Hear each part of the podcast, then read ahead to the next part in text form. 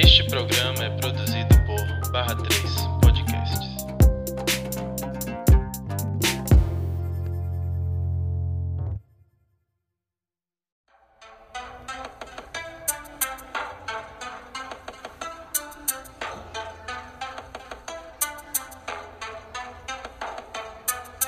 Quando a lista é preta, a lista é boa.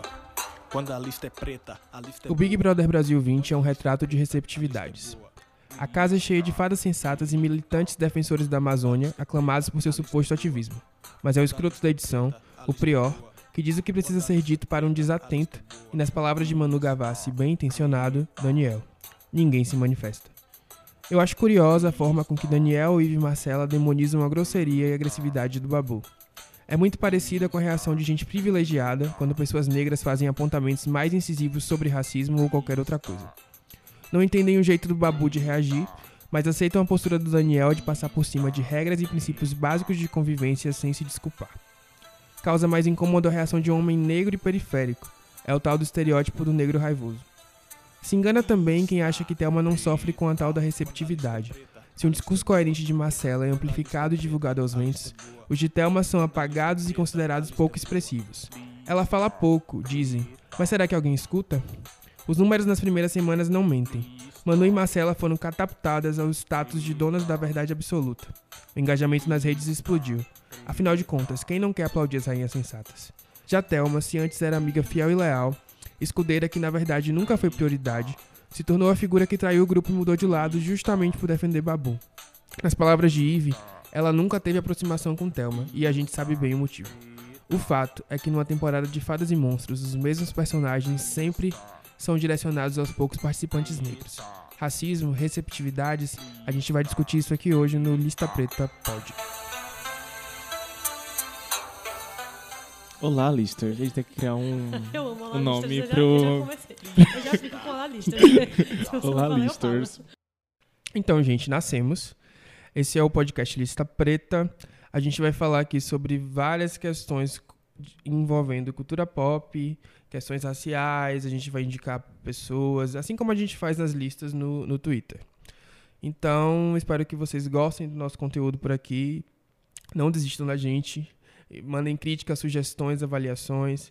Eu sou Alexandre Santana, fui eu quem criou Lista Preta. Vou apresentar agora os meus companheiros aqui de, de podcast. A gente tem a Tailon Matos. O nome dele é estranho, eu sei. Eu posso me apresentar, Alexandre. Pode se apresentar, Tailon. Oi. Listers. Por favor, Tailon, tem fale um pouco criar. para o seu, o seu fandom. A gente tem que criar um, um nome com nossos ouvintes, nossos fãs. LP avisa. Eu, eu amo Listers. que o nome eu é assino Listers. embaixo pro Listers. Eu gosto de Listers. listers também. Então. Oi, gente. Meu nome é Atailon. Um pouco difícil, né? Mas não significa nada, mas pode significar absolutamente tudo. Sou engenheiro civil. Estou fazendo mestrado em arquitetura e urbanismo. E faço parte do Lista Preta, da equipe Lista Preta. Já tem. Vai fazer um ano já. E é isso. É isso, a nossa formação tem absolutamente tudo a ver com o que a gente discute na vida, como vocês podem perceber. É, Alexandre é engenheiro civil, né? Eu sou estudante ainda, né? Enfim. Quase. Clara, por favor, civil. se apresente. Oi, gente. Eu sou Clara, Clara Marinho. Pode me chamar de Cal. Eu sou amiga de Alexandre, antes de tudo, há muito tempo, e fui convidada para participar. Acabei de me formar em Direito, estou estudando. E é isso. Também é militante dos direitos Militante dos humanos. E Clara vai ser responsável por defender preta. a gente. E você é responsável pelos eventuais processinhos que vocês lançarem em cima do processos que a gente lista vai preta. receber. Porque a gente gosta de polêmica, viu, galera? Hum. É, Clara é a verdadeira fada sensata de nós aqui. É, é o nosso, Não, é Tô o nosso fora farol. desse reino de Fairytopia. Eu não quero participar. Meu Deus, não quero participar desse reino. É isso, vocês podem seguir o Lista Preta e seguir a gente nas redes também. Só se preparem porque eu sou um pouco mais polêmico nas redes, mas é isso. Fecharam as portas de Nárnia pra gente. Então, hoje a gente vai discutir Big Brother. E a gente vai começar falando, obviamente, da- das questões dessa edição. Que a gente tem dois participantes negros, Babu Santana, que é um ator bastante premiado em festivais, que já fez vários filmes, eh, fez cinema, TV, enfim, mas que até então não tinha tido o devido reconhecimento das pessoas. E a gente tem a Thelma, que é médica e também passista. de- é passista que fala, gente? Assista. passista de escola de samba. E assim, eu fiquei bastante impressionado no vídeo de apresentação dela, porque ela era a única pessoa negra numa turma de 50 ou 40 médicos. E esses dois personagens, eles têm tido trajetórias diferentes, mas que também se encontram nessa edição. E a gente vai comentar um pouco sobre como a gente enxerga eles, como as pessoas têm enxergado eles e o que é que tem acontecido dentro da casa. Eu queria começar perguntando para vocês é, o que é que vocês acham de Babu e Thelma, qual, qual a opinião de vocês, principalmente porque a gente tem Thelma sendo colocada como uma pessoa extremamente sensata, que nunca erra, e Babu tem sido colocado como uma pessoa bastante problemática por muita gente. E existem conflitos, e as pessoas estão acusando a gente de passar pano pro Babu, enfim. Eu queria ouvir um pouco de vocês, o que, que vocês acham desses participantes em específico. É, Babu, primeira mensagem. Minha mensagem essa aqui é direta para Babu. Babu, eu compro uma fábrica de pano, se for preciso, para passar para você. Eles já gastaram toda a fábrica de pano do Big Eu compro Brother, uma né? fábrica Passando de tecido para passar pano para Babu. É, eu vou começar por Thelma. Minha opinião em relação ao Big Brother, no sentido geral, é é muito difícil para mim ter uma casa que tem 20 pessoas e duas pessoas serem, terem duas pessoas negras, né?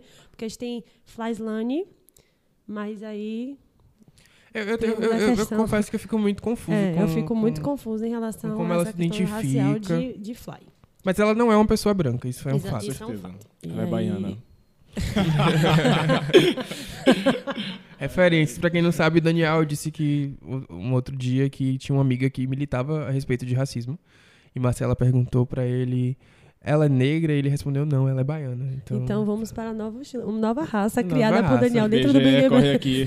por Flyslane possivelmente dentro é do baiana. programa e a raça baiana temos agora. Sim, voltando. E aí temos então Thelma e Babu, né, que estão como personagens realmente que se identificam com a causa negra e escolheram se defender justamente por essa questão racial que une eles dois, né? Eles escolheram inclusive de forma vamos dizer assim, Ai, a palavra me fugiu agora, mas como se fosse inconsciente. De maneira inconsciente, eles escolheram se defender logo quando chegaram na casa, se cuidar, porque eles, dentro de um lugar que tem 20, pe- 20 pessoas, só tem duas negras, né? 1% da casa é negro dentro do Big Brother. E aí, isso já é um. 10%, amiga, mas eu entendo que 10%? você, você é de humanas. Desculpa, pessoal de. Tá de perdoado, exatas. você é de 10%, humanas. Mas 10% é muito pouco, eu acho que é, 10% ainda é muito pouco. pouco. Um, uma casa que teve quatro pessoas negras, que foi a que teve Rízia, é, Foi a edição passada. Edição Foi Rízia, é, Elana, Rodrigo e Gabriela. Gabriela, que também que foi o ícone que a gente precisa falar sobre Gabriela Fada Sensata, que não foi Ah, reconhecida sim, como Gabriela. Fada, Senta- Fada Sensata. E Danley também. Esqueci Danley. da Danley. Não foi reconhecida Foi como Danley. Fada Sensata, sendo que ela Beijos. carregava o mesmo discurso, na verdade, muito mais aprofundado é, o discurso dela do que todas as fadas sensatas que temos no, no BBB 20. Mas é, a figura deles dois me deixa, ao mesmo tempo, feliz por estar sendo bem representado, porque os dois, apesar mais babu até de uma trajetória que, que tem um erro ali, um erro aqui, conseguem ser muito coerentes na atitude deles do começo ao fim. Eles Babu chegou na casa falando: Eu sou um homem preto, endividado, e tô aqui para ganhar, ganhar esse prêmio, porque eu preciso desse prêmio para minha família. E ele vai seguindo a, o que ele acredita, bem corretamente, assim, bem reto. E os desvios que acontecem, eu acho que são mais pela questão da- do isolamento que foi imposto a ele. Porque no começo ele estava fechando com as meninas. Ele chegou a falar: eu, sou um, eu não sou um homem feminista, que é perfeito, porque não existe homem feminista, tem um homem que fecha com o feminismo. E tentou corrigir. Não foi acolhido pelo, pelo primeiro grupinho de meninos brancos e péssimos, machistíssimos, que foram expulsos. Expulsos não, né? Foram expostos e foram eliminados um por um. Mas depois que todos eles foram eliminados e o Priof se viu sozinho, se juntou a ele. E ele, equivocadamente, al- reproduz algumas coisas dentro da casa que não são tão legais. E isso gera essa. essa a, a empresa do cancelamento querendo trabalhar em cima do Babu. E a gente não vai deixar, o Babu não vai ser cancelado. Babu é um homem negro de 43 anos, 44 anos que tem uma trajetória como homem negro vindo desse local. Ele não é uma pessoa jovem que nasceu como a gente agora na cultura do da militância, né? Então tudo que ele construiu, ele tá ele tudo que ele construiu em relação a só um adendo. A cultura da militância existe há muito tempo. A gente não criou a cultura da militância. As pessoas negras no Brasil estão dentro de um movimento de luta e resistência que não é de hoje, não é de 10 anos atrás, é de muito tempo. Né? Se a gente está aqui hoje é porque teve muita gente que resistiu atrás da gente. Mas ele seguiu uma linha, tem seguido né, uma linha de pensamento que eu acho muito coere- coerente. Thelminha, eu acho que não tem erro nenhum. Ela é extremamente sensata. Eu tenho muito medo de pessoas, desse lugar de pessoas que são extremamente sensatas, porque quando a pessoa erra, né? Porque o perfe a pessoa perfeita é uma pessoa que não pode errar nunca, né? A pessoa que é ser 100% sensata, a fada sensata, a impecável, não pode errar nunca.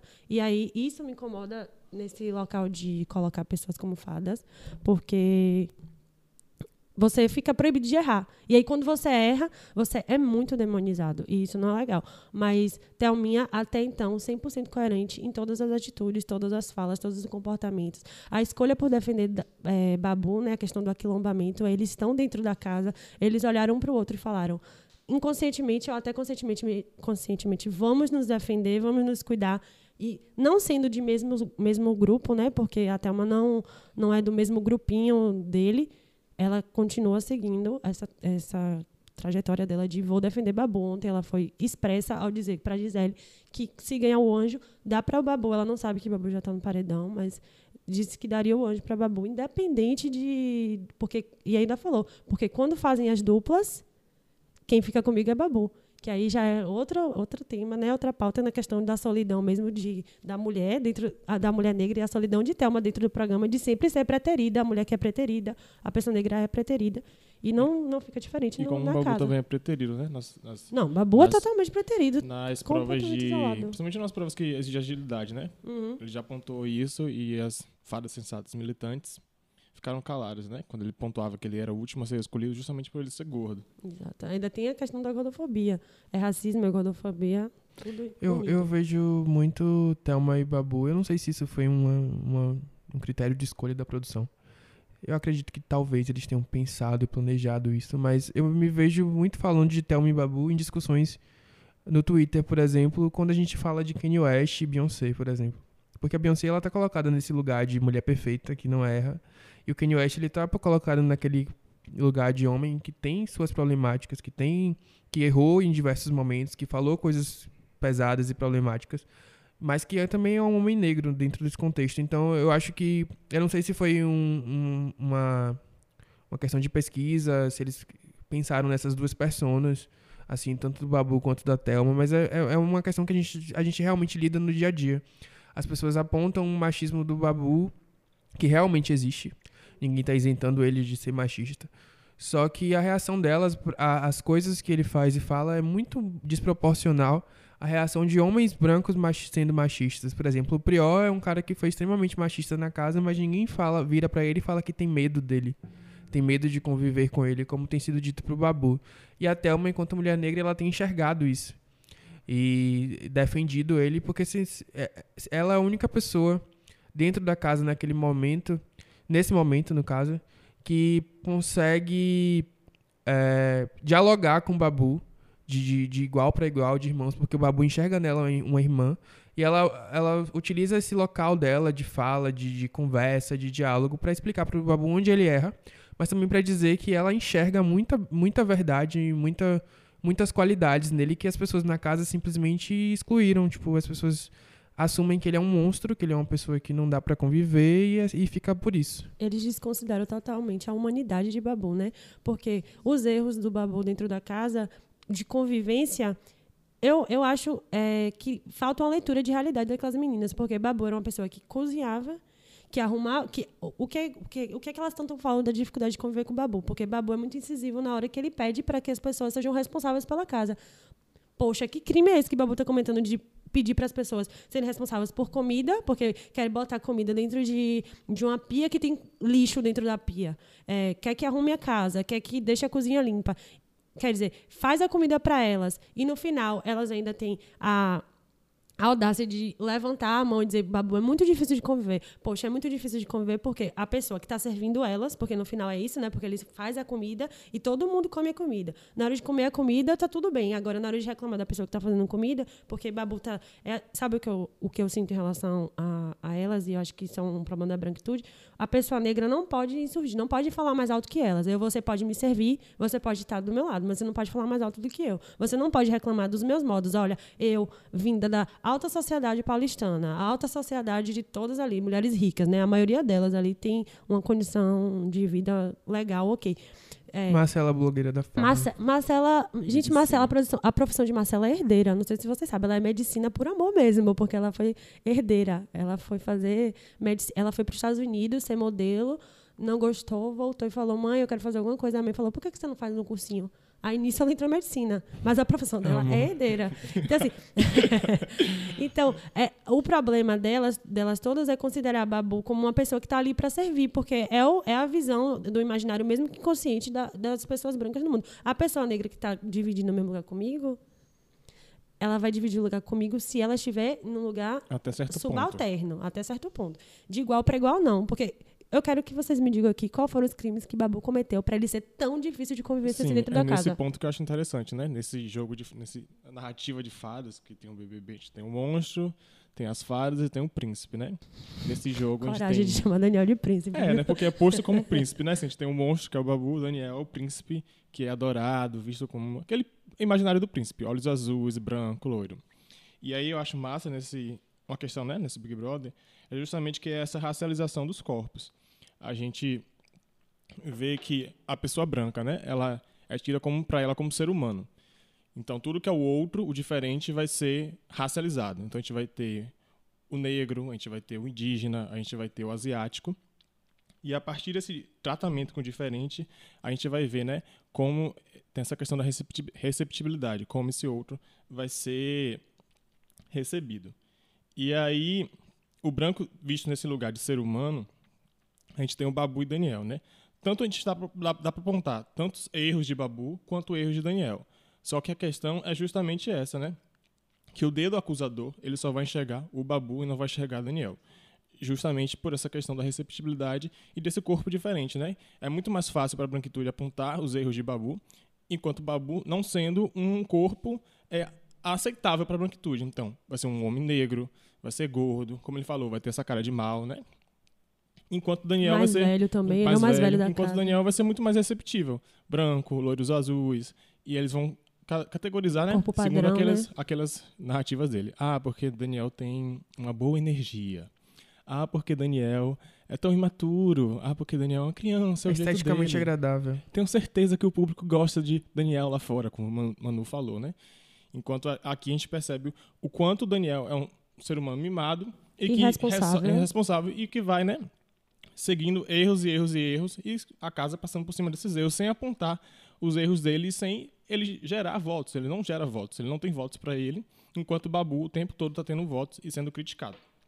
E nessa questão dessa racialização desses corpos, a gente pode apontar como eles criam esse monstro, né? Esse monstro do babu, esse medo do homem negro. As mulheres brancas criam, né? Esse essa narrativa, assim como no BBB passado tem essa narrativa também de Paula, que apontava o Rodrigo, né? Ah, tenho medo dele, porque eles me ele mexe com essas coisas de Oxum, não sei o quê. Essa mesma narrativa do monstro, do homem negro, desse medo. E nessa, nessa racialização desses corpos, né, a gente percebe também a solidariedade racial. As meninas ficam se perguntando, teve um diálogo recente entre Ive e Marcela, que elas se perguntavam, ah, por que Thelma defende tanto o Babu? Justamente por essa solidariedade racial, né? Ela se percebe, se, se enxerga no Babu, como o Babu falou, a gente está aqui por algo que é maior que nós. Então, eles têm essa consciência racial e essa solidariedade racial de Thelma é algo que a branquitude não entende. Eles não entendem, ah, por que Thelma defende tanto o Babu? E que eles fazem também, né? Mas eles não se enxergam enquanto corpos racializados. Mas por isso eles defendem tanto Daniel, mas por eles não se enxergar como corpos racializados, eles também não enxergam essa solidariedade racial. Então, por que eles defendem Daniel, que comete tantos erros quanto o Babu, mas na hora de apontar, só aponta o dedo para o Babu? É, eu queria dizer para as fãs de Manu Gavassi que estão me acusando de passar pano pro Babu o seguinte, amadas, eu sou fã de Azilia Banks. Você acha que eu não vou passar pano, pano pro Babu? Eu vou passar sim, desculpem. É, eu Uma queria mo- mostrar aqui um, um, um trecho delas falando sobre a Thelma, porque a Thelma, ela passou, ela era usada como token por muitas, muitas torcidas, inclusive as de Gisele e Marcela, para desqualificar o Babu. Ah, vocês estão defendendo o Babu quando tem uma pessoa tão sensata quanto a Thelma. É porque esse discurso é, é parte daquela premissa de que só existe uma pessoa negra no espaço e é isso. Não, não- mais de uma pessoa negra não pode ocupar o mesmo espaço. Então, se a Thelma era, eh, era sensata porque concordava com tudo que Marcela e Gisele diziam, por que, que a gente estava defendendo o Babu também? A gente podia só defender a Thelma e colocar o Babu nesse lugar de monstro. E esse, esse era o argumento de muitos fãs de Marcela, Gisele e Ma- Manu. É, só que o jogo mudou. A Thelma ela passou, de- deixou de ser amiga leal, fiel e escudeira das fadas sensatas. E, na verdade, não é que ela deixou, porque ela sempre teve opinião própria, ela sempre defendeu no que ela, o que ela acreditava.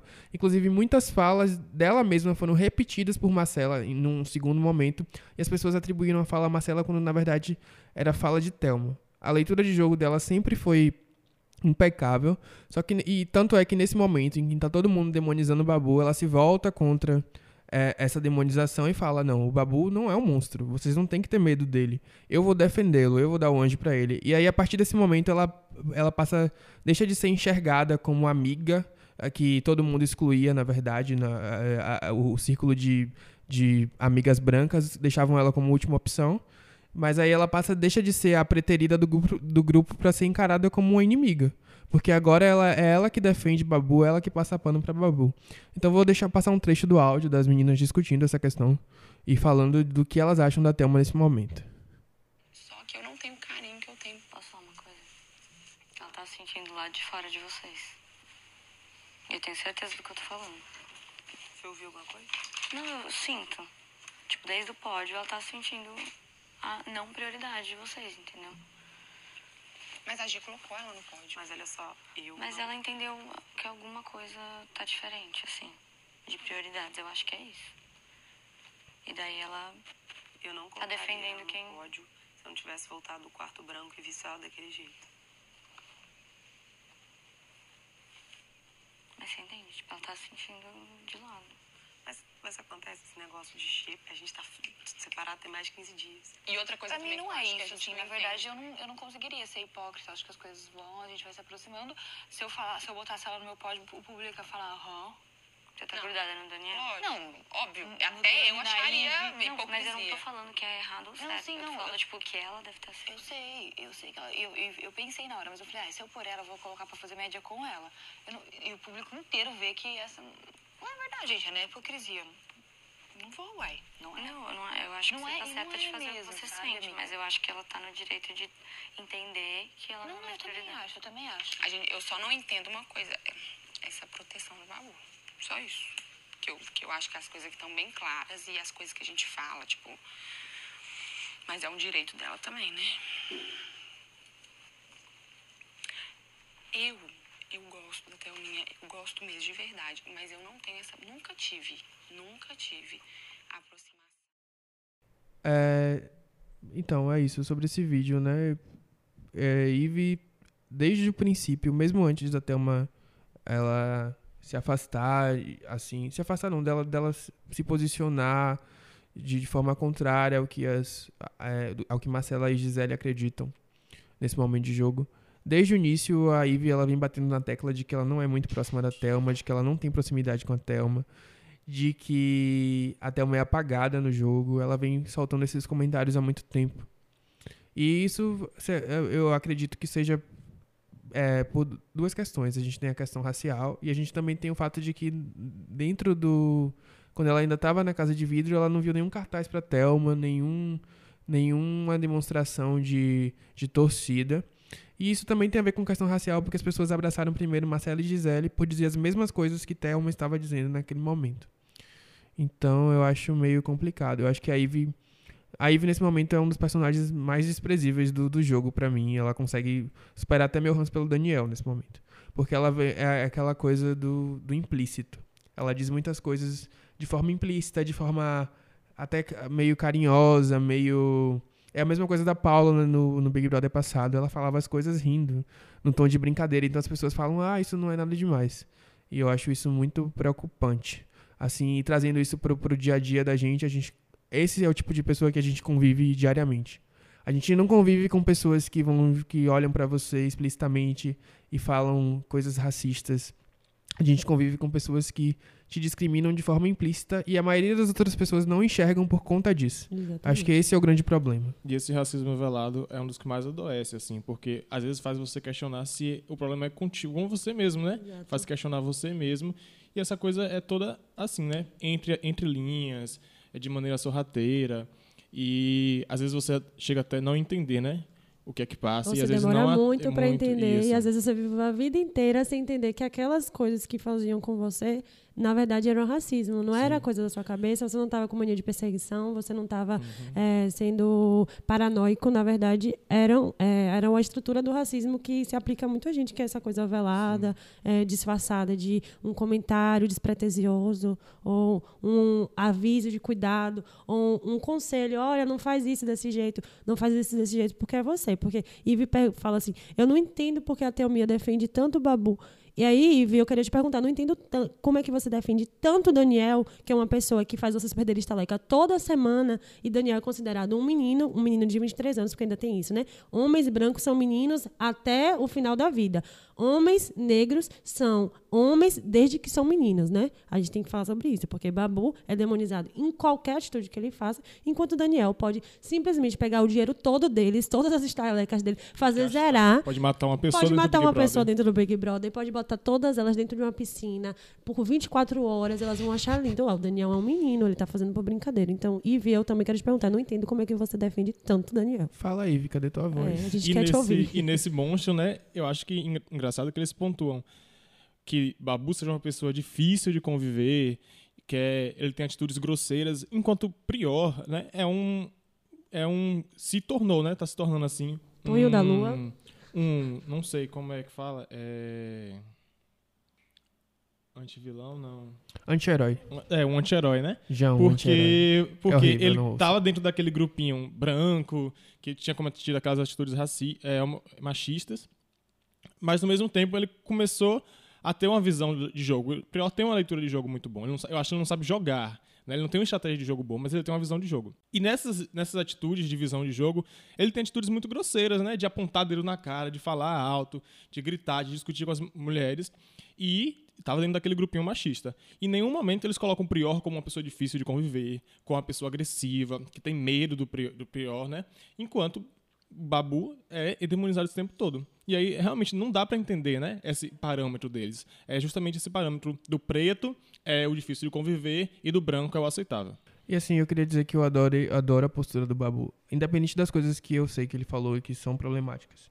Eu adorei ele ter se posicionado dessa forma, porque se não fosse isso, ele ia ser inserido na, na- na narrativa de, de preto amigo, o paizão da turma, aquele que cozinha pra todo mundo, que tá ali, mas que tá apagado no jogo. E a Thelma continuaria sendo a amiga leal escudeira também apagada no jogo. Então, eu acho que o, o posicionamento, a posição que ele tomou nesse momento de abraçar o Prior, é, porque ele estava sendo rejeitado por todo mundo e estava apontando mesmo a rejeição e as pessoas estavam cagando pra isso.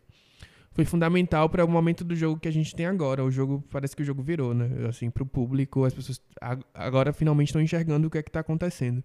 Então acho que essa, essa posição do, do Babu, essa visão dele, foi muito importante. E muita gente não reconhece isso. Muita gente acha que foi o Prior que, que chegou e abraçou ele. Não, foi o contrário. Foi o Babu que chegou e falou assim: Ó, eu tô numa casa cheia de militantes, cheia de defensores da Amazônia que não sabem lavar um prato. E as pessoas me, as pessoas me discriminam aqui.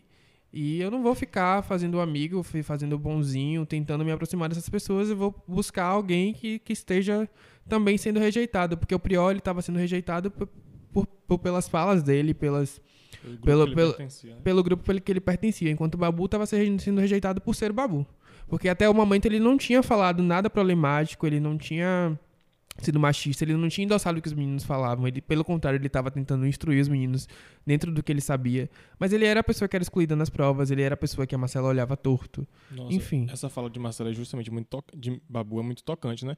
Que ele fala do olhar que Marcelo dirige a ele, né? Era um olhar que remetia à antiga patroa dele, que ela olhava de baixo, com um olhar de superioridade, né?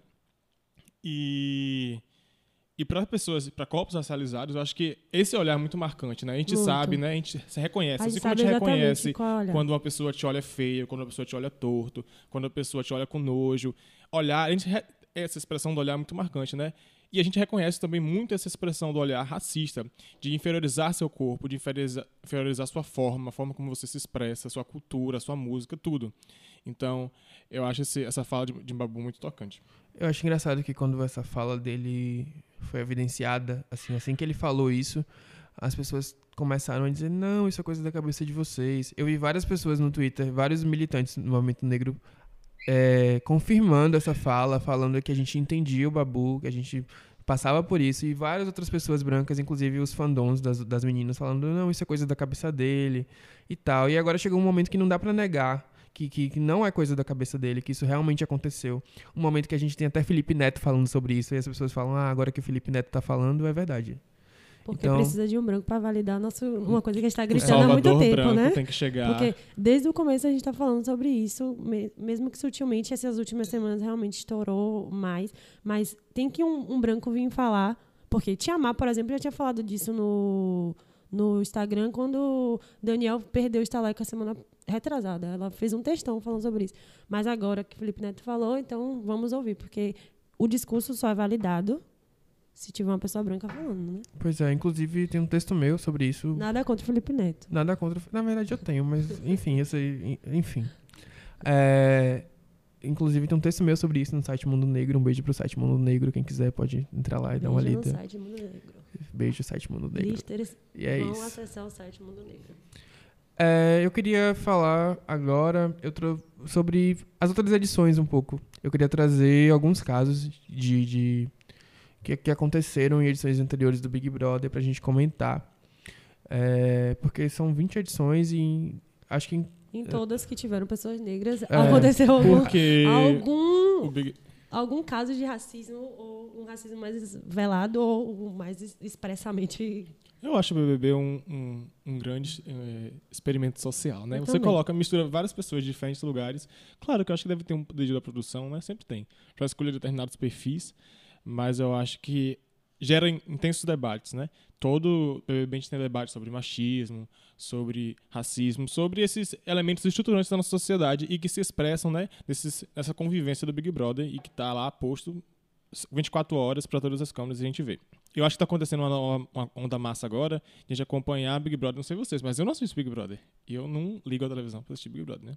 Mas eu acompanho tudo pelo que rola no Twitter Eu e os assisto vídeos. Big Brother, assisto o pay-per-view, Meu assisto, Deus. assisto o Não. programa na hora que passa na Globo. E eu tenho que falar, né? A Alexandre falou das últimas edições, eu sou, no- assim, né? Sou um, um brother novo, porque eu não, não Ah, acompanhei. não, eu assisto desde criança. Eu Minha assisto mãe deixava Eu, eu acho- assistir. eu acho, eu acho que gente. eu assisti assim, esporadicamente, né? Mas não. Eu já fui moderadora de comunidade no Orkut de Big Brother. Essa informação tá dentro da Meu minha Deus. biografia. Lattes.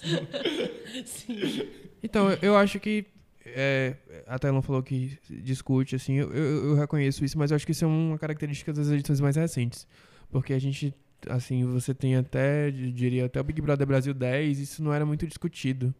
No Big Brother Brasil 10, o que ficou em evidência, se vocês lembram, foi a questão da homofobia de Dourado e, e esse contraponto Dourado e de César. Foi a primeira vez que eu me lembro de a, a gente, a sociedade discutir essas questões no Big Brother. Na verdade, no Dijan. É antes ou depois? Ah, o Dijan, é O verdade. Dijan No dia de antes. Gente, a GGB é, alugava Lan House. E eu falo isso porque minha mãe é do, do rolê é, é GGB? LGBT. GGB é o Grupo Gay da Bahia. Ah, sim. Amado. a GGB alugava Lan House, fechava Lan House pra voltar em Jan, pra Jan ganhar. Isso é verdade. Isso aconteceu aqui em Salvador. Foi muito forte. O Big Brother de Jan foi muito forte, muito forte. Um beijo, Jean. Pautado nessa questão mesmo é, da Da homofobia, homofobia. de- do G direcionado a ele, né? É verdade. É, mas assim, a gente tem, por exemplo, o Big Brother Brasil 4, que foi, pra mim, é o maior exemplo que a gente tem, que foi a questão da Solange com... Sim. Eu não lembro o nome da outra moça, eu acho que era Marcela também, mas eu não sei se eu tô com Marcela na cabeça. Mas eu acho que era Marcela. E aí a gente tem um- um- umas discussões, assim, bem explícitas em que a Marcela fala coisas absurdas. Sim, sim. É, eu vou tentar passar o vídeo aqui, o áudio pra vocês, no caso, de- dessa discussão. Quem quiser ver o vídeo pode entrar no Twitter do Lista Preta. Arroba Lista Preta. No Twitter e no Instagram, gente, segue. Aproveitando, sigam a gente nas nossas redes sociais. Arroba Atailon. É, e Alexandre com I. Arroba Calmarinho com o CAU. Tá porque você falando que nós estamos manipulando ele. Eu falei que você manipulou.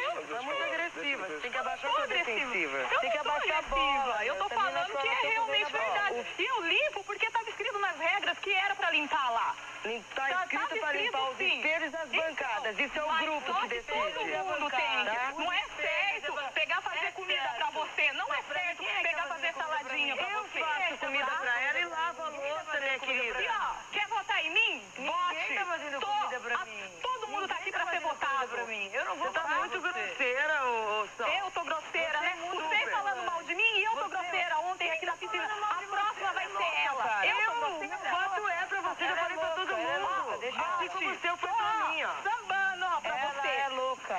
Ótimo, eu não minto. Eu não sou Tá muito grosseira. Você tá muito grosseira. Você é louca. Tem um, tem um segundo vídeo aqui, deixa eu, deixa eu colocar. Esse é um pouco mais explícito. certeza. Você vai ver no Que eu não final. fiz nenhum plano, não fiz nada. Tá? Claro, uma pessoa que Pode é fria certeza. igual você, que não chora, que não tem sentimento, e tão arrogante, tão Sentimento, prepotente. Você acha? Você problema é é sentimento? O problema é seu. Você é sentimento? Você acha que eu não tenho? O problema é seu. Você, teu olho, cara, já diz uma arrogância. Teu sorrisinho sarcástico, sabe o que é isso? Você não sabe. Ai, Você tem que eu procurar um dicionário antes de saber o que Eu são essas gosto! palavras. Porque você é muito burra, muito ignorante. Você devia usar um pouco dessa tua ignorância para ir buscar aprender. Você é muito burrinha, muito. E Muito você? pobrinha, E espírito. você? E Você não tem nem sentimento, sabe nem E chorar. você? De tão arrogante Ah, eu vou chorar? é. Eu vou chorar pra quê? Você é tão Eu não tenho por que chorar, eu sou feliz, Marcela. Tô pouco me Seca. lixando que você tem, que É você deixa de é fria. Barraco, vocês duas. Barraco, vocês duas, acha? Sexo, vamos lá, filho. Vamos andar aqui no edredom, vem. Vamos ver se dá audiência pra você ficar pra Marcela vazar. Que gostoso! Foi muito bom, foi muito bom. Eu sei. Vamos ver até onde você vai chegar, Sol. Mais baixo do que eu, Vamos ver entendeu? até onde você vai chegar na tua vida, Sol. Vai, continua assim. Ai, Marcela, eu vou chegar mais além do que você. Isso você pode ter certeza. Então, veremos. Tá bom? Isso não é chegar nos 500 mil, não. Isso é chegar pra vida. Não, não tô falando dos 500 mil. Tá? Isso é chegar pra vida. Tô falando dos 500 mil, que eu sei que você sempre, qualquer coisinha é os 500 mil. Qualquer coisinha é os 500 mil. Eu posso sair terça-feira, cara. fazer o quê? Terça-feira. feia você. Eu não, não acho. Botar, né? Porque morre de inveja, não consegue.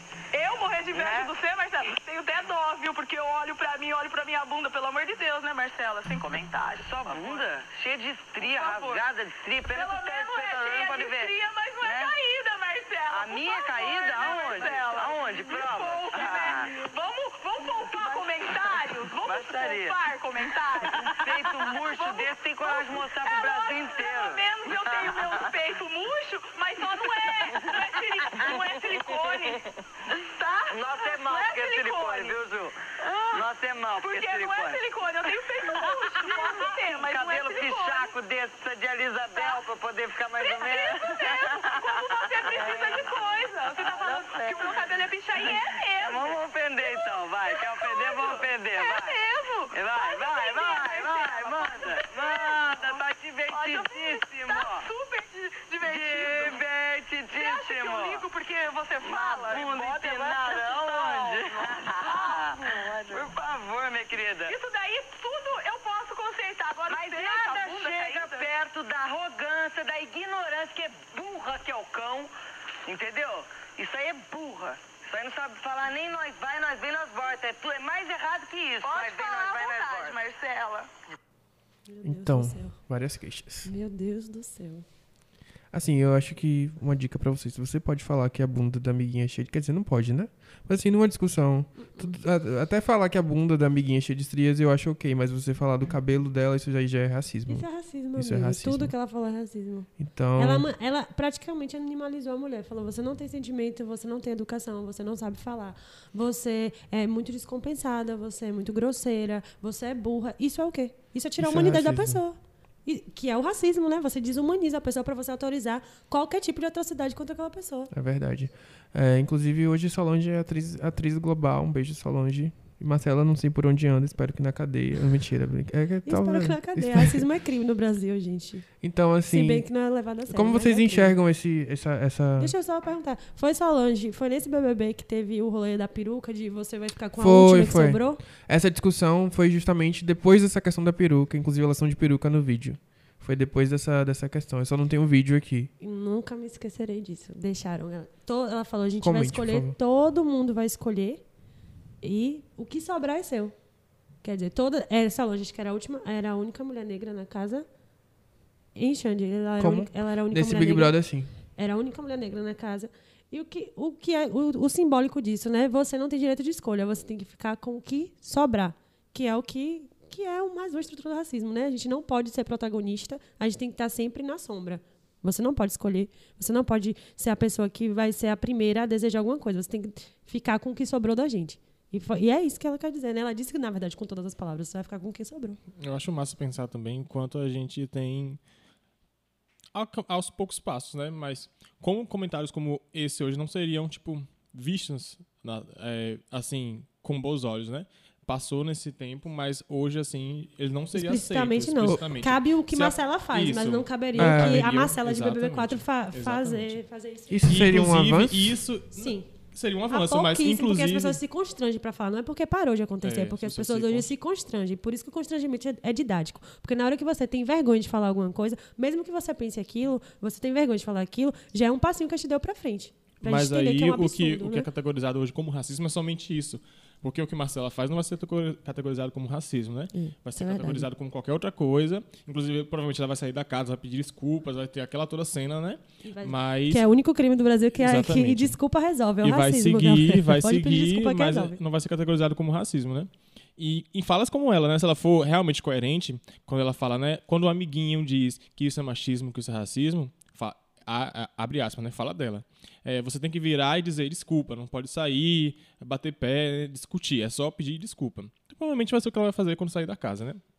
Mas esse, essa, essa categorização né, do racismo somente quando você aponta o dedo, chama um amiguinho de, de macaco, quando você zomba do cabelo dele, ainda é um debate muito raso, né? A gente tem o, o racismo sendo estruturante para nossa sociedade, então isso está permeado em diversas atitudes diversas ações que não somente essa, né, de ser mais violenta. Cabe também a gente verbalizar e tentar entender como as pessoas brancas reproduzem o racismo diariamente. E cabe a elas também perceber como isso está impermeado, como esse racismo está permeado nas suas vidas e como elas agem, porque senão não adianta, né? Não, não, não, ba- não basta ba- é, trazer um discurso que não seja antirracista. Eu acho interessante, é uma coisa que Ca- Clara falou, é porque assim, a Marcela, no caso a Marcela da edição 4, não é a Marcela de agora. Ela coloca sempre a Solange como essa pessoa arrogante, prepotente, justamente porque a Solange ela se colocava contra a Marcela. Ela não aceitava o que ela dizia, ela não deitava para as provocações dela. E por isso ela é colocada nesse lugar de arrogante, prepotente, quando na verdade, se você parar para analisar, elas estavam ali numa discussão em que a Solange ela não estava ela não tava sendo arrogante do rolê, ela não estava dizendo o que a Marcela deveria fazer ou como deveria fazer, ela estava simplesmente se colocando. Então assim, a gente é sempre isso é uma coisa que sempre acontece também. Às vezes uma pessoa se uma pessoa negra se coloca de uma forma mais incisiva, ela é sempre colocada como arrogante, ela é sempre colocada como Mandona. mandona, Prazer, raivosa. mandona. E, e na maioria das vezes não é isso que Ninguém é acontece. metida. Principalmente mulheres negras. E isso, isso é um. Inclusive, até homens negros, eu como homem negro reconheço que eu já, já em, em- diversas situações, eu já vi mulheres negras em posição de poder e coloquei elas como arrogante, mas depois eu parei pra refletir, será que essa minha visão não tá distorcida? Justamente por, por- porque eu nunca vejo mulheres negras em posição de poder e quando eu vejo e quando eu encontro, eu, eu quero julgar ela com uma outra régua de repente. A gente tem que parar e fazer essa autocrítica. Mulheres negras em posição de poder não são arrogantes. Na, na grande maioria das vezes, eu diria que sempre. É, é, elas são colocadas nesse lugar de arrogância e de, de prepotência justamente porque as pessoas não aceitam que mulheres negras tenham opinião, tenham posicionamento, que elas, que elas do- dominem e sejam chefes, donas de si mesmas. E justamente, né, para essa mulher negra ocupar essa posição de poder, eu acho que ela teve que sustentar muita. A maioria, né, que tem que sustentar muita barra. Então, ela tem que se firmar naquele, naquele, naquela posição dela e o tempo todo tá afirmando isso, que é também desgastante, né? Porque a mulher negra, ao, mesmo tempo que ela tem que ocupar essa posição de poder, ela tem que estar o tempo todo reafirmando essa posição de poder, porque as pessoas não enxergam ela enquanto uma pessoa de poder. Se você não se impõe, se você não fala mais alto, ninguém vai, dar- vai- ninguém vai chegar e falar assim, não, vamos deixar você falar. Não vão deixar a gente falar. Nós, mulheres negras. Porque dentro daquela pirâmide da opressão e tal, as mulheres negras estão é a última, é a base. Os homens negros vêm logo depois da gente, mas a mulher, porque por ser mulher e ainda por ser mulher negra. Então, se a gente não falar mais alto, se a gente não gritar, se a gente não falar, vai ser desse jeito e ponto, ninguém vai dar pra gente de presente. Não é como é, muitas vezes é, o esforço é, ser mínimo, só o esforço mínimo cabe ao branco. O, o negro tem que se esforçar três vezes mais. Se o, o homem negro tem que se esforçar três vezes mais, a mulher é quatro vezes mais, é cinco vezes mais, porque a está numa sociedade que é extremamente machista e extremamente racista. Então, o que cabe a nós é levantar a nossa voz. E é isso, no- levantar a nossa voz é nosso ato político de resistir e se destacar em qualquer lugar. Então, é, quando o Sol, no BBB 4, está falando, eu estou limpando, porque essa é a regra da casa, e a mulher fala, você, a Marcela fala, você é muito arrogante, e ela continua debatendo, primeiro, parabéns pro Sol por não baixar a cabeça para para essa Marcela aí. E depois, é isso que gente, é isso que as mulheres negras têm que fazer.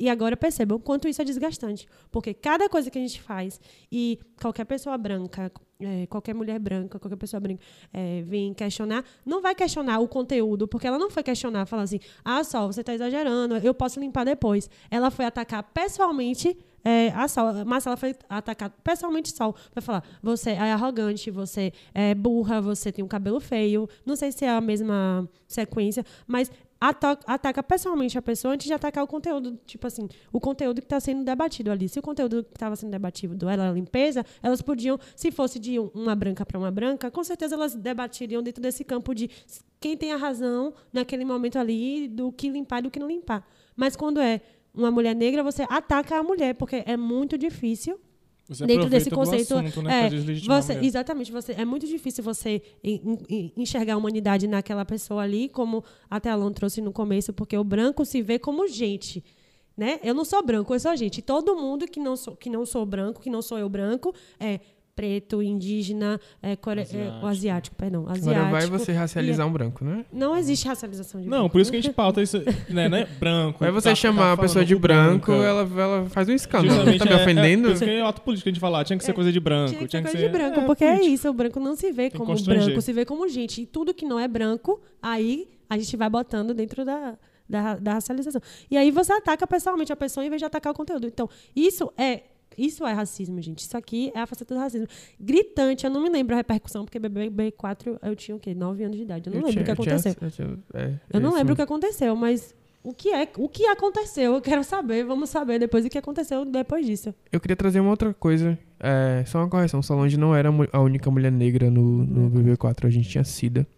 É, fale o que você tem que falar lá e depois, quer falar, depois eu, eu trago essa questão. Depois, de, depois dessa, dessa questão de, de Solange das mulheres negras também, para a gente trazer as mulheres negras dentro do BBB, sempre, em primeiro lugar, a única mulher negra que ganhou no BBB foi Gleice, né? E a gente tem 20 edições. Não, não. Teve outra? Era isso que eu ia trazer. A gente tem três mulheres negras que ganharam em 20, O 20 prêmio- o edições. primeiro lugar? O primeiro lugar. Foi? É, são Gleice, da, da edição 17, 17 ou 18? 18.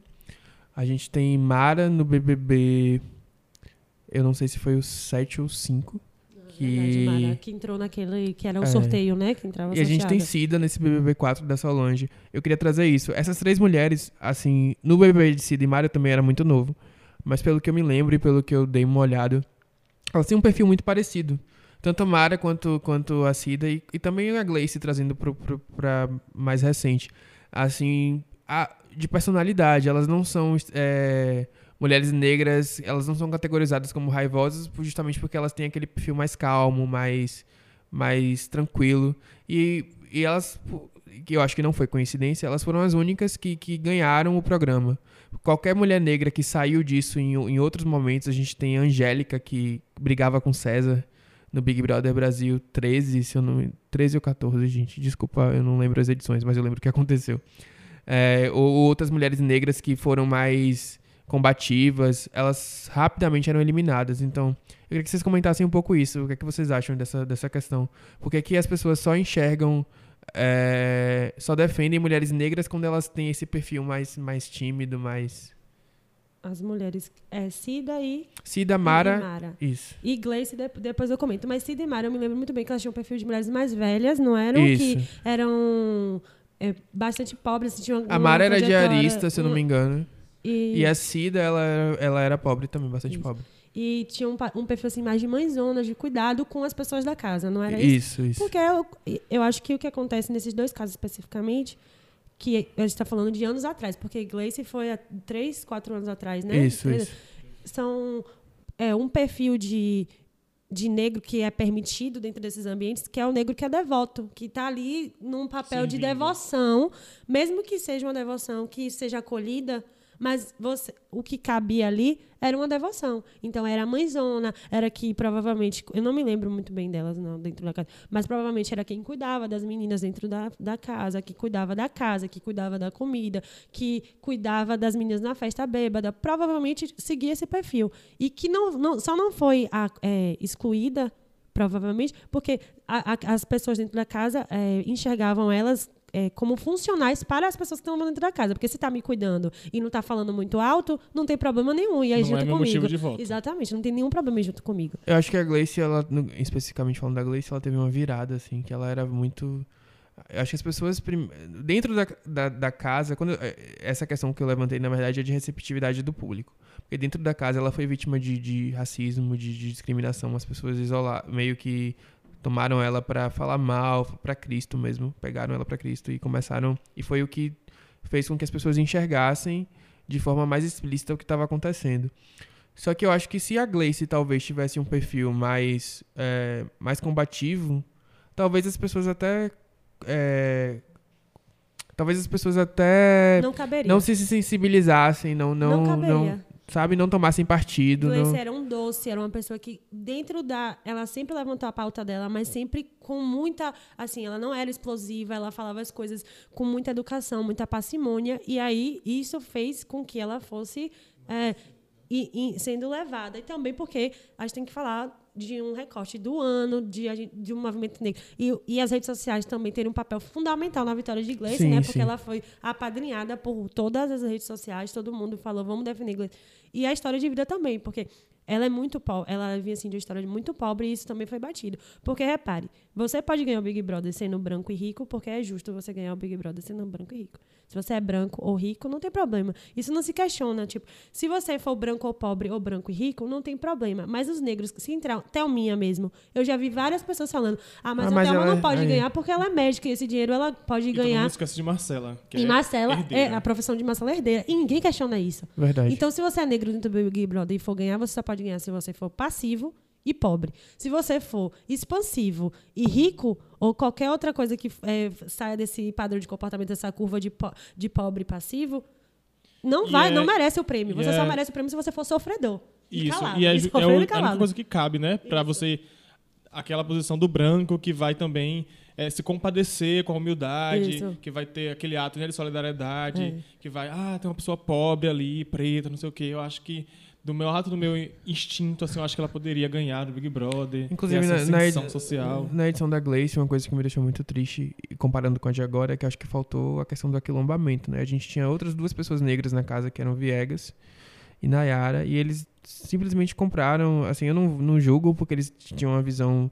Você tem um- uma casa com 20 pessoas te dizendo coisas sobre uma pessoa, é mais provável que você acabe comprando essa narrativa.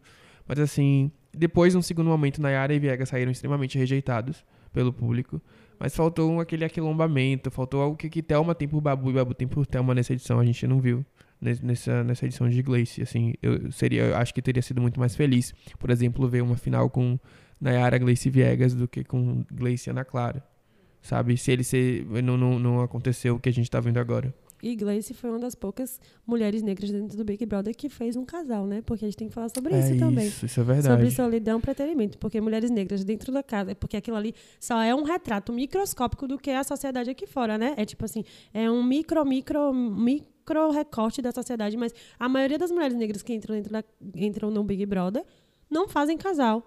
Teve Gleice, teve uma do dois ou do três, né? Que fez. Foi é, a Vanessa. Vanessa com Vanessa. Um que era um cara que era DJ, se eu não me engano. Isso, outro. isso. Mas é, eu não me lembro de outras mulheres é, serem escolhidas como um casal. E assim, Sendo que tem 10, por exemplo, tem 10 homens e 10 mulheres. Então, a, a, a probabilidade de ter um casal, sempre tem um casal na casa, e nunca o casal, quem protagoniza é a mulher negra. Por que será? Porque as mulheres negras que estão lá não são bonitas o suficiente, não são gostosas o suficiente como as outras mulheres, porque o Big Brother muito tempo escolheu só mulheres pela aparência, né?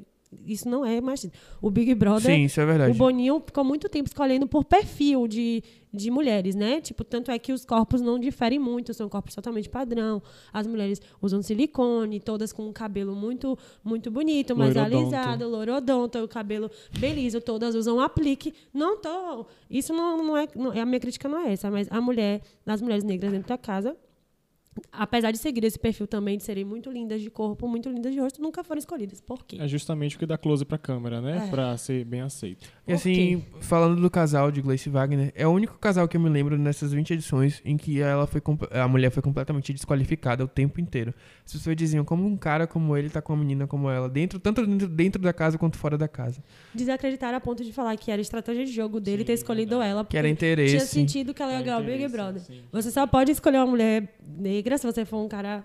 Qualquer cara, né? Se, é, se, for, se ela vai, vai te dar algum ganho secundário. Só por ela não, não se justifica, né? E desculpa, gente, mas Gleice é lindíssima. Lindíssima, muita areia pro perfeita, caminhãozinho, inclusive do Wagner. E, e um já beijo, foi, Wagner. né? Um beijo, Wagner. Tchau, vá com Deus.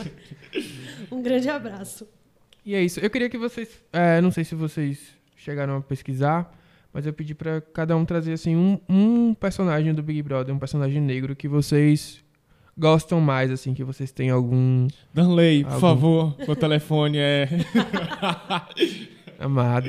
Eu trouxe Melhore. o Juliana Alves, que eu amo. Ai, perfeita. Linda, perfeita. Ela entrou de trança no Big Brother, igual a Thelminha agora, que tirou depois do cabelo de Thelminha, lindíssimo. Com trança ou sem trança, é perfeito. Então, aqui a Juliana. Eu tava lendo aqui. Juliana Alves, ela foi a quinta eliminada do Big Brother Brasil 3. E ela é uma das participantes que tem a melhor carreira. pós de carreira na TV, assim. Ex-BBB que ninguém lembra. Ninguém lembra, que é, ex-BBB. ninguém lembra que ela é É ex-BBB. ex-BBB, É, é Isso é curioso. Tem As graça, pessoas né? lembram dela como atriz. Eu- é, todo mundo sabe que ela é como atriz, mas como ex-bebê ninguém lembra. Agora, eu acho que ela, ela tem sido também. Eu, eu acredito que ela tem uma carreira sólida, obviamente, pelo esforço e dedicação dela. Mas eu acho que ela também é muito injustiçada. Se você pensar, por exemplo, na Grazi, que também Já saiu fez e tem uns uma três carreira. protagonistas, personagens É. principais de novela, né? A Juliana, ela tem vários ah, papéis, mas ela nunca teve um papel gente, de seara aí, né? Protagonista. Outra, outra seara A gente, aí, a gente- né? é, a gente tá falando aqui de, de pós, pós-BBB. Pós-BBB. Mas a gente fala Pós-BBB. também da seara dos, dos personagens, dos atores negros, dentro das, das telematurgia brasileira, né? Em qual lugar do personagem Escutem o próximo dentro- pod, listers. É, o próximo. É, isso, isso é já é o próximo. Do próximo, a gente tá adiantando o próximo episódio. Então, assim, eu adoro Juliana Alves Eu amo também. Juliana Alves. Não, eu trouxe a Aline Blindada pra mim. Ela é a Aline maior Blindada é o ícone. maior ícone. Meu corpo é blindado, bebê é, Bambam. Sua praga não pega. Só lembrando que a Aline Blindada ela foi a primeira eliminada. Isso eu nunca vou perdoar Eu o Big nunca Brother vou Brasil. perder o Big- Nunca vou perdoar o O Brasil, por é isso. eliminado. A gente perdeu vários memes, vocês Ela não entra- têm É, coragem. no primeiro dia ela já fez um barraco super é, pertinente, inclusive. Com, Com certeza. bambam, Que foi a prova de resistência. Que não foi na prova de resistência do carro, né? Assim, muitos dos meus personagens favoritos do Big Brother foram eliminados na primeira semana. É o caso também da Ariadne. Ariadne. A Ariadne, né, que foi, que foi além de racismo, foi trans, transfobia, né? Porque ela saiu. Inclusive, esse paredão da Ariadne é curioso, porque as únicas três pessoas negras na casa foram as três indicadas. Que foi o Lucival, que é daqui de Salvador, o, ele é jornalista gay. A gente tinha a Janaína, que era mulher preta, e a Ariadna, que é uma mulher trans. Eles foram os três indicados nesse primeiro paredão. E a, a Ariadna foi, foi eliminada. Eu gostei muito que ela revelou que ela era trans, assim, pro Brasil. Achei muito, muito impactante e muito corajoso da parte dela. Corajoso. É assim, um beijo, Ariadna, te amo. Todos nós, Ariadne. A, a, a Taelon, você trouxe alguém? É... Já falou aí. Danley. Danley. Ah, você falou Já Não, mas é porque, é justamente, né? Eu tenho pouco repertório de BBB na minha, na minha carreira. não, não fiz comunidade que nem nossa amiga aqui. Mas eu acompanhei assim mais assiduamente. Eu acho que o de, de Gleice, acho que acompanhei. É o de Gleice que tinha Rodrigo, não era? Rodrigo. Não, foi Rodrigo é o- último. foi o último, Rodrigo isso. foi o último. Então, acompanhei o um pouquinho de Gleice e o último também acompanhei mais. Então, necessariamente, eu acho que esses são os meus personagens, os meus participantes preferidos, né? Acho que gosto muito de Gleice, gostava do, do modo que ela viu o jogo. Eu acho que eu gostava também da forma como o último BBB, né? Teve essa forma de articulação também. Tinha é, Gabi, eu acho que a galera né, da, se articulou muito bem. Gabi, Rodrigo, Danley. Tinha outra que eu esqueci o nome dela. É... Gabi, Danley, Elana. Elana. Eu acho que a galera deu uma articulada E muito Rízia legal. também. E Rízia, isso, Rízia. e Rízia também. Então- Eu acho que. não- Eu não sei se conseguiu né, tanta potência assim dentro do jogo, mas. Justamente porque a gente teve a ganhadora Paula, né? Que foi. Mas eu acho que também tem um contexto, né? Eu acho que o BBB nesse, nesse ano se insere no contexto que foi a eleição de Bolsonaro. Então, o expoente é de. Paula, assim, também eu acho que é. é assim, coerente com o contexto Coerente com o político que a gente estava contexto vivendo, político né? Completamente. É, Conversa essa- total com a realidade. Essa é uma das edições que eu menos gosto, por vários motivos. Ela e a de É, Emily vencedora também. É porque é, parece que foi o BBB, como vocês falaram, um experimento social, mas às vezes ele é um experimento social muito cruel. Colocaram pessoas negras ali e a gente tinha uma pessoa que era cordialmente racista, que é o que, é o que a gente chama de racismo cordial, que é aquele que não é, não é falado diretamente, às vezes é falado em tom de brincadeira. E aquelas pessoas negras tinham que conviver com aquilo e elas não podiam nem se posicionar de forma mais assertiva para não serem colocadas como loucas, como Raivosas. como raivosas. Então foi bem doloroso de assistir, assim, e o final não foi muito legal. Não, nem um pouco. Eu não Mas- guardo muita, muitas boas memórias. Eu gosto desse- dos participantes dessa edição, a minha favorita era a Gabriela. Gabriela era Assim, um ícone. inteligência que não foi emocional absurda. Exatamente. Que tem um discurso que não é esse discurso quebrando tabu que Marcelo entrou na casa fazendo, que é totalmente superficial. Era completamente aprofundado. Ela tinha uma inteligência, como o Xande falou, inteligência emocional imensa, uma- um senso de realidade, um senso crítico perfeito, impecável. E se você perguntar para qualquer pessoa que não seja uma pessoa que esteja dentro desse mundo BBB, ou não seja uma pessoa negra que também é, elege essas pessoas, né, guarda no coração, leva, porque são os poucos que participam, ninguém vai saber, ninguém nem vai lembrar que Gabi, Gabi existiu no Big Brother. Porque é verdade. não, não marca, sabe? Marca pra gente, porque é importante quando a gente vê uma pessoa daquele, daquela, daquela pessoa. A gente se vê naquela pessoa, e ainda mais quando tem um discurso que conversa muito com o que você acredita, é óbvio que a gente vai levar pra vida toda. Mas as pessoas, é, tipo assim, as pessoas no modo geral deixam passar super batido, não, não impacta de maneira Queria- alguma. Queria inverter a situação também, da gente apontar os participantes mais odiados da casa. Então, tem uma que eu amo muito, eu amo muito essa mulher, meu Deus. Angélica, se você estiver eh, ouvindo a gente, me, me- me- vamos ser amigos, por favor. É a Angélica, tem um vídeo dela, é da edição de César. Ela era muito, muito, muito combativa. Ela saiu extremamente odiada pelo público, extremamente rejeitada. Ela tinha um perfil muito parecido com Diana Paula, do Big- é, que foi aclamada pelo, pelo público, saiu expulsa, né? Mas certamente teria sido a ganhadora da edição dela se não tivesse sido expulsa. Ah, eu odiava a Ana Paula. E assim, a Angélica, ela era muito. Ela é muito. Gente, eu vou passar o vídeo, vocês vão ouvir. Mas diz que falem a verdade, pelo menos, que inventaram história. Essa semana teve um discurso. O dia inteiro a pessoa discursou, usou o mesmo discurso e votou em outra pessoa. Eu vou esperar o quê disso? Essa semana. Mexe com tua régua. Não tem moral. Moral o quê, César? Tá falando contra mim. Uh, meu Deus do céu. César! Você podia ter votado em mim por dois motivos. A justificativa que você deu é uma O motivo é inverdade. meu. Eu uso como bem a aprouver. mentira e... É uma inverdade. Não vem falar... Tá, e por que, que a senhora veio me questionar? Eu passo Porque fome. você está me Porque... questionando. É um deboche. Vocês juram que tem vontade de rir? Todo mundo aqui tem uma história triste pra contar, certo? Todo mundo Mas aqui tem. você não conta a tua? Agora, Por que você fica julgando a minha não conta a tua? eu tenho que contar expõe, a a câmera tá vida. aqui. Expõe aí a tua, não fica criticando a história dos outros. eu critiquei essa história. Em que momento eu critiquei essa história, rapaz? Que momento Você, eu você é a rainha das indiretas. Qual Você é a rainha das indiretas. moleque.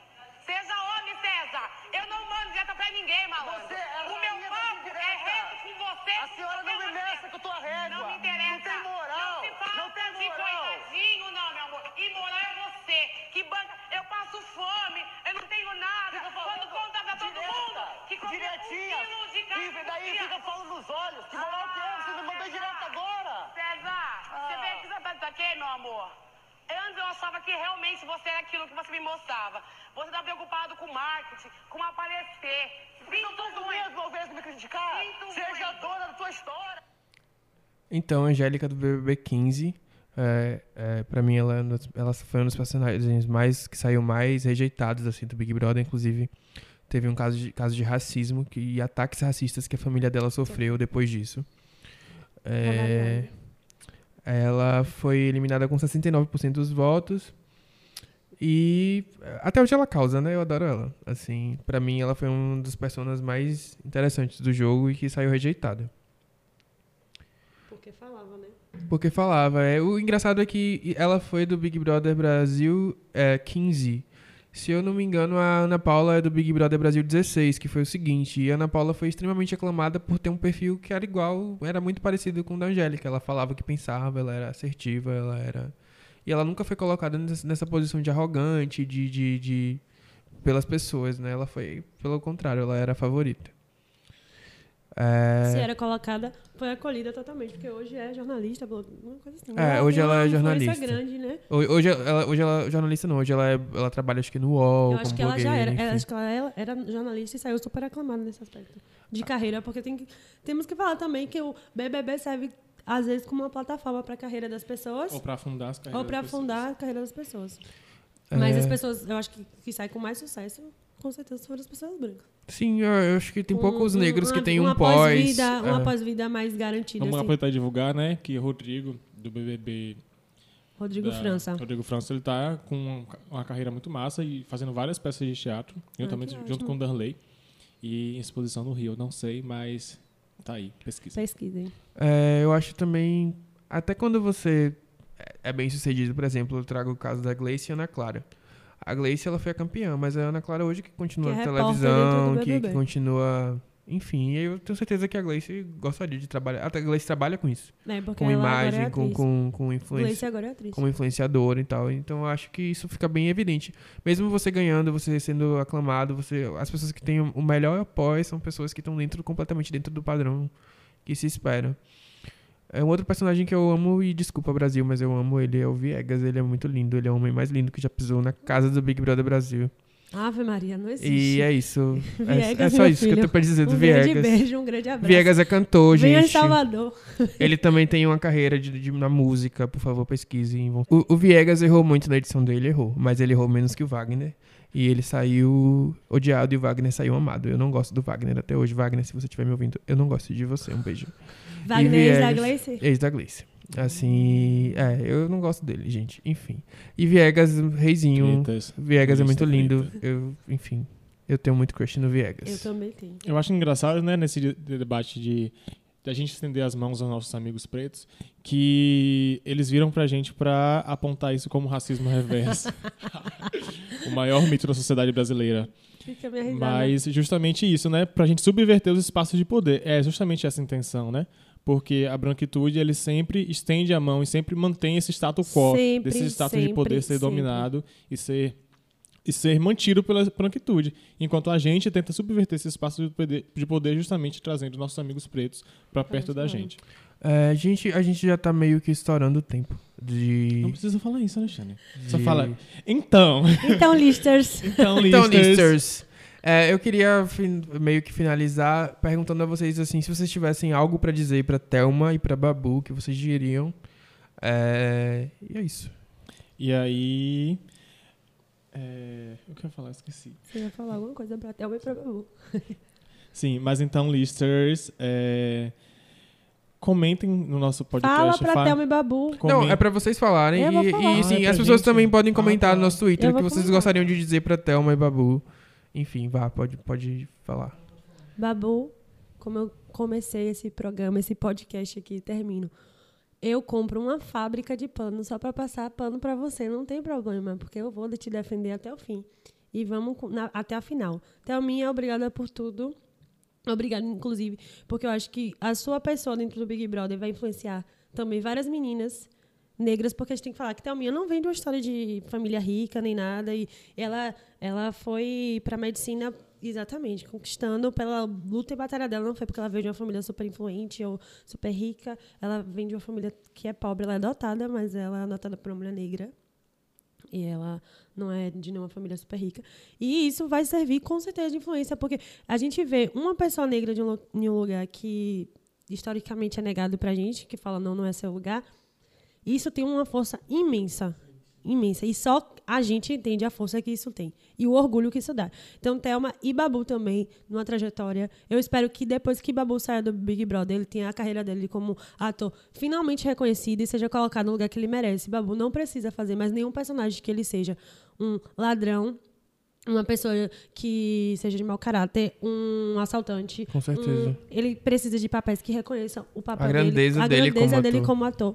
E Thelminha, obrigada por tudo. Se um dia eu puder ser atendido por você, médica, eu vou ficar muito feliz. Eu não quero ser atendido por Thelminha, Eu porque quero ela é ser- médica anestesista. Se eu Meu precisar ser Deus. atendido Thelminha, por eu não- Thelminha, é porque... É quero verdade. mais Meu Deus, Thelminha. Eu é não porque quero já não, tô na Thelminha. fase de anestesia, eu não quero. Mas quero muito não. obrigada por você estar onde você está. Você representa muito pra gente. A Um Tailon.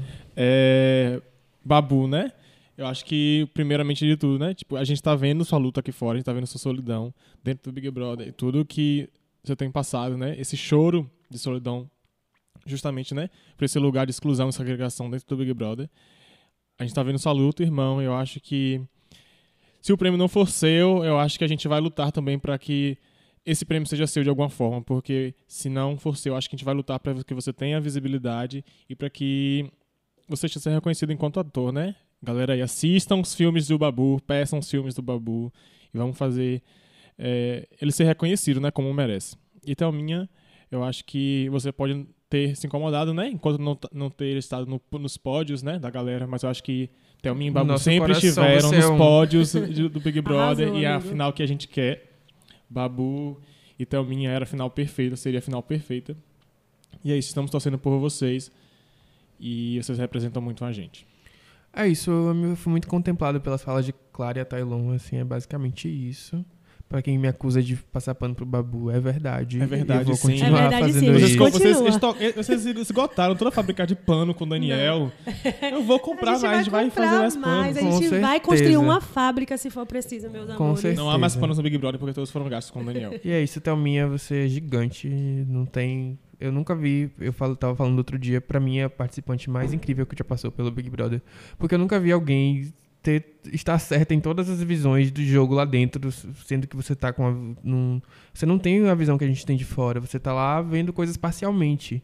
E ela até hoje não errou. Ela, ela dizem que ela fala pouco, mas a verdade é que ela pensa antes de falar e ela só fala eh, Assertivamente. assertivamente, é isso.